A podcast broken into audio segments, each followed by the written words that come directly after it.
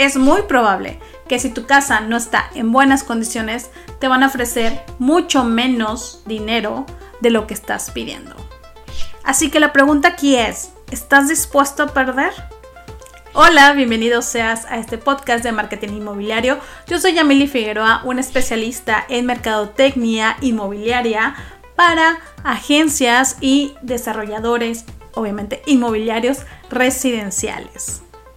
Quisiera platicar contigo sobre ese momento en el que tienes que vender la casa en la que creciste.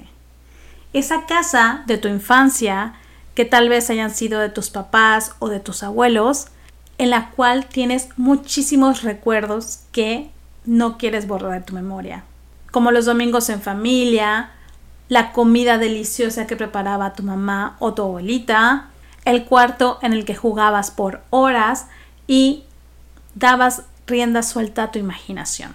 Siempre habrá una pared en la cual fueron marcando tu estatura y cómo fuiste creciendo.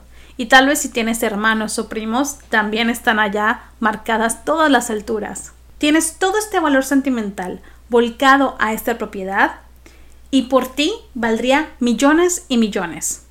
Pero la realidad es de que si no te asesoras y no lo ves como un producto que va a entrar a un mercado competitivo y pones un precio adecuado, esa propiedad va a terminar siendo un dolor de cabeza porque no se va a vender.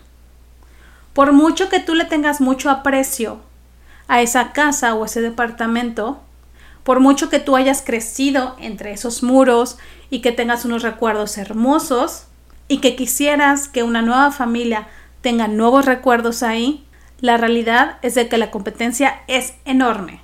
Vender al precio correcto es sumamente importante. El precio va a determinar la velocidad de la venta. Y déjame decirte algo, los compradores ahora ya son personas sumamente informadas.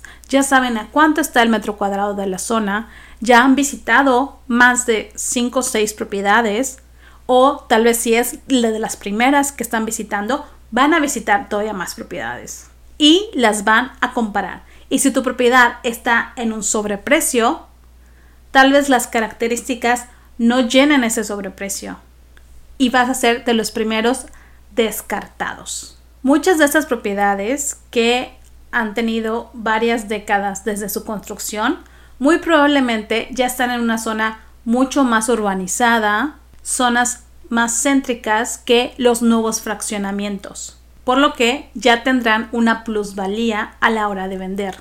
Sin embargo, la negociación muchas veces se dará en base a la condición en la que esté la propiedad.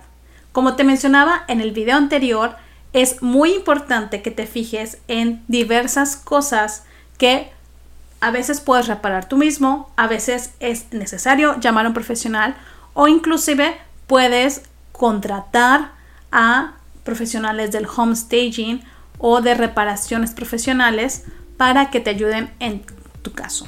Añadiendo un nivel más de dificultad, muchas veces estas propiedades que han sido de los abuelos o de los padres son heredadas a varios hijos o varios nietos. Es bien importante que los papeles estén al día. Si el titular de la propiedad falleció sin dejar testamento, entonces automáticamente se vuelve una casa o departamento intestado y tienes que acercarte a abogados expertos en el tema para empezar un juicio sucesorio y probablemente te lleve varios meses. Es bien importante que todas las personas que hayan heredado esa propiedad estén de acuerdo con la venta, ya que en el caso de conseguir un cliente y llegar hasta la escrituración y que alguien se niegue, eso hará que pierdas el tiempo, hagas perder el tiempo a tu asesor inmobiliario, a la notaría,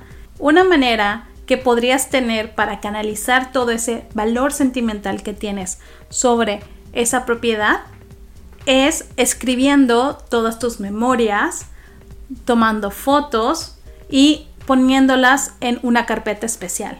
Y dejar de sentir esa tristeza porque ya no está contigo esta propiedad.